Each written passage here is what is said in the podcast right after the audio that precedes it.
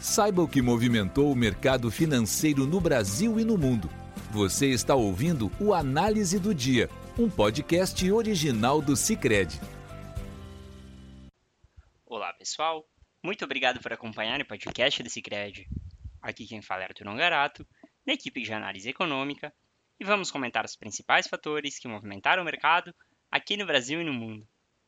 Na Europa, as bolsas iniciaram a semana em baixa. Os destaques de hoje foram as falas de dirigentes do Banco Central Europeu, BCE, no Fórum Econômico Mundial, em Davos, na Suíça, e a divulgação da produção industrial da zona do euro e do PIB da Alemanha. O dia também foi de liquidez reduzida, com as bolsas em Nova York fechadas pelo feriado de Martin Luther King. Em entrevista a Bloomberg, Joaquim Nagel, dirigente do BCE, afirmou que é cedo demais para discutir a possibilidade de reduzir juros, uma vez que a inflação na zona do euro segue muito alta, e sugeriu que se aguarde até o verão europeu, que tem início em 20 de junho.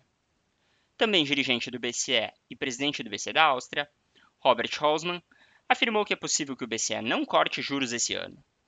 Ao responder sobre os que esperam uma redução de juros já em abril, Hausmann afirmou que ficarão profundamente decepcionados.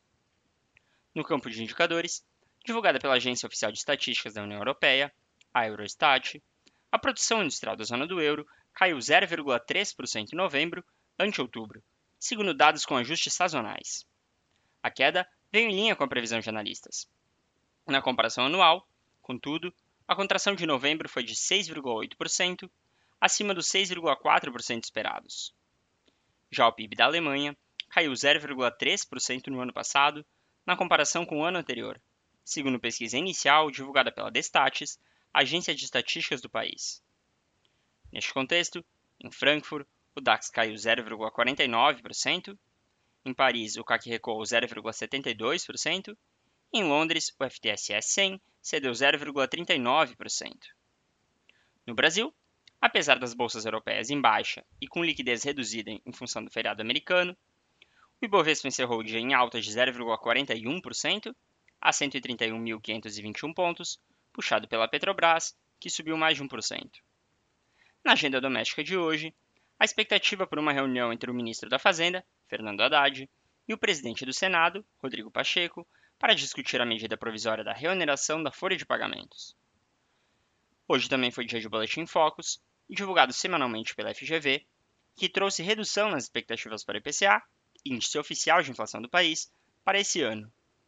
A mediana das expectativas para 2024 caiu de 3,90% na semana passada para 3,87% hoje, contra 3,93% ao mês.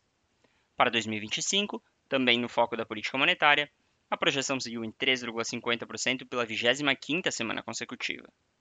Para 2026 e 2027, as expectativas também se mantêm em 3,50% pela 28ª semana em ambos os casos.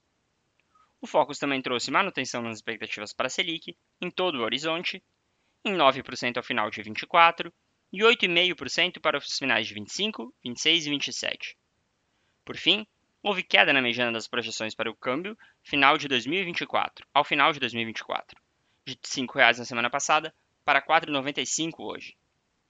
O petróleo, por sua vez, fechou em leve baixa, com o barril do petróleo WTI para fevereiro caindo 0,25% a 72 dólares e 50 centavos, enquanto o Brent para março cedeu 0,18% a 78 dólares e 15 centavos.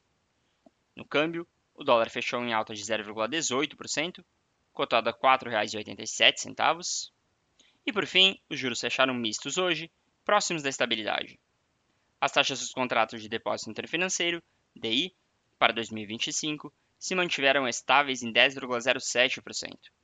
Para 2027, subiram para 9,78% contra 9,77% sexta, e para 2029, subiram para 10,17% contra 10,16% sexta. Com isso, pessoal, encerramos nosso podcast de hoje. Obrigado por estarem nos ouvindo. Esperamos vocês amanhã. Você ouviu o Análise do Dia, um podcast original do Cicred. Até a próxima!